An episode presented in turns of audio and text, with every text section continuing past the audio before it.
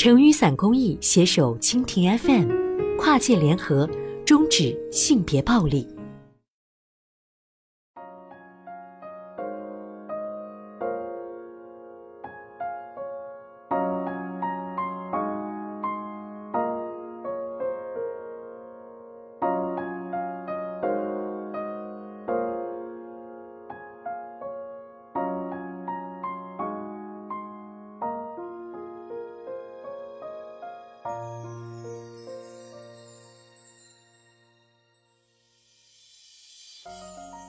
家暴不该是一件扔袜子这样的寻常事。最近的一件事，也是最令我崩溃的一件事，就发生在一个饭局上。四月份的时候，我和老公回到家乡处理一些事情，赶上他最好的朋友带着未婚妻回来，于是四个人相约去吃火锅。他这个朋友在我看来是一个十足的渣男，我们暂且叫他 Z。我第一次见到 Z 的时候是在一个 KTV。他左手包着纱布，坐在角落抽烟。那天，他用刀子扎了自己的手两刀，为的是摆脱一个姑娘。那时候，他和一个女孩谈了两年的恋爱。我看过照片，那女孩有一双特别大的眼睛，梳马尾。隔着照片，我都能感受到她的单纯。彼时，他刚通过司法考试，是一个菜鸟律师。他喜欢五月天，Z 喜欢收藏球鞋。两个人穿着 Z 收藏的情侣球鞋去看五月天的演唱会，合照里溢出来的都是高中生情侣似的甜蜜。可是两年后，这个姑娘怀孕了，原因是 Z 不喜欢使用安全套。在他过往十几段的感情中，这一偏好并没有给他带来任何问题，只有这个姑娘倒霉的中招了。怎么办呢？Z 试图回家告知父母，他想和这个姑娘结婚，虽然他知道尝试是他唯一能为这个姑娘做的。也只有尝试一下，他才能从良知上原谅自己。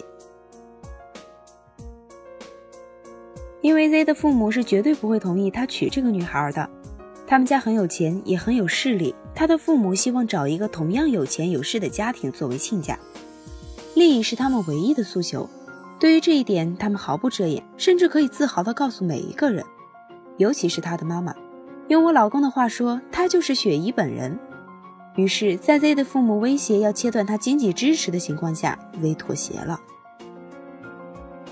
Z 自导自演了一出苦肉计，他联系好医院的名医，查好手部的主要经脉，出发去女孩家谈判。女孩的家人要求赔偿二十万，Z 说只能给十万。在被扣押在女孩家大半天之后，Z 表现出自己也被逼上绝路的样子，于是拿刀扎了自己两刀，把赔偿金压到了十万。结束后，他迅速就医，他的父母早已等在那里。他的妈妈还当着几个去看望他的朋友，大骂女孩贪得无厌。然后又过了一年，他终于找到能够满足全家诉求的现在的未婚妻。这个女孩是北京人，跟 Z 是同事，父母在体制内工作，家庭条件在北京也算中上。我第一次见到这个女孩，最强烈的感觉就是太好了。Z 终于找到一个势均力敌的人，世界上少了多少女孩在遭他毒手？这个女孩长着一张网红脸，也确实做过一段时间网红。她和 Z 在一起的时候，各自注册了新的微博、新的微信，并且都告诉对方自己以前只是不怎么爱发朋友圈和微博而已。再加上她的种种做法，我都觉得他们真是棋逢对手，太合适了。然而，就在这次饭局上，网红小姐姐告诉我们，Z 打她。但让我最震惊的是，两个人对于家暴问题的表述，Z 很自豪地说：“要不是因为他，我怎么会打他？”而网红小姐姐犹如唠家常一般的说：“你让人家评评理。”云淡风轻的都让我怀疑自己的内心的波澜是否因为自己太过敏感。可事实是，Z 用九十度飞踢他的肚子，并且不止一下。但网红小姐姐的语气活生生将这个对话变成了普通的抱怨。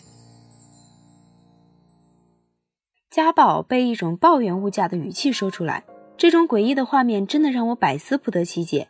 我甚至开始担心这个未婚妻是不是被 Z 抓住了什么把柄才甘于忍受，又或是他出生于一个暴力家庭，所以在他的观念里这种行为是可以的，否则他为什么要忍受这一切？那次聚会没几天，Z 的妈妈突然打电话给我老公，说 Z 把未婚妻推倒了，自己出门了，让我老公帮着问问他儿子去哪儿了。然而，当我老公终于找到在酒吧喝闷酒的 Z 时，发现 Z 的未婚妻已然在那儿了。于是乎，又一次，他们把家暴这件事当做小矛盾化解了。这件事之后，我思考了很久，似乎也大概能理解这位未婚妻为何要隐忍 Z 的家暴行径。首先，网红小姐姐家确实比较传统，她希望找一个有钱的对象，过衣食无忧、相夫教子的生活。后来遇到了 Z，他们在一起的头两年，网红小姐姐在经济上大部分依赖他。其次，周围的朋友似乎都有了归宿，于是他认为自己也到了应该结婚的年龄。而且分手成本太高，不仅过去三年的付出会白费，而且未来能遇到像 Z 这样的经济适用男的几率不大。最后我回想了一下，其实 Z 的家暴倾向并不是跟这个未婚妻在一起之后才暴露的，从他敢用刀扎自己就可见一斑。而最让我可怜的还是他的未婚妻，他让我想起《大小谎言》中妮可基德曼扮演的受害者，他很难从心理上接受自己是一个弱势群体的受害者，他只能直观地感受到身体上的疼痛和心理上的屈辱感，但至于这些痛苦背后意味着什么，这是多么严重的性质。他还没有完全意识到，于是他只能用那样的方式在聚会上和一群陌生人讲述自己的委屈，心中所求不过是我老公作为 Z 的好友能够劝阻 Z。在想明白这些之后，我依旧久久不能平静。无数次，我甚至想加网红小姐姐的微信，告诉她家暴只有零次和 N 次，你快离开他。可是我的身份不允许这样的插手，我既不是社工，也不是心理医生。现实的尴尬又让我又一次选择了让步。在经历这件赤裸裸的家暴事件后，年初我又目睹了一次有预谋的约会强奸。我最近还得知，老公的前女友竟然也遭受了家暴。那么讨厌他的我，竟然生出了想要帮助他的念头。还有从小成绩优异，在墨尔本大学读书的闺蜜。向我说起了她一直以来的困扰。从她记事起，她的家人就告诉她，她性格太强势了，这样的女孩不会幸福的。于是她这一辈子都在努力改造自己的缺点倔强。面对这一桩桩一件件的性别暴力事件，施暴者固然可恨，受害者固然可怜，但最让我心寒的还是旁观者的习以为常和默不作声，因为正是他们的默许，纵容了这些事件的一再发生。常常我也会问自己，究竟是不是因为我是一个女权主义者，所以我总能看到这些别人看不见或是视而不见的问题？可是如果我不是一个女权主义者，难道我就可以眼看着一个人对另一个人拳脚相向，将对方的身体和尊严踩在脚下吗？如果我不是一个女权主义者，难道我就可以看着一个女孩被人骗去强奸吗？如果我不是一个女权主义者，难道我就可以看着一个优秀的女性？因为莫须有的指责遭受冷暴力吗？我相信任何一个有良知和善意的人都不会对这些视而不见的，但是他们当中绝大部分都不会觉得自己是一个女权主义者，而所谓女权主义者，在我看来不过就是在做每一个有良知的人都在做的事情而已。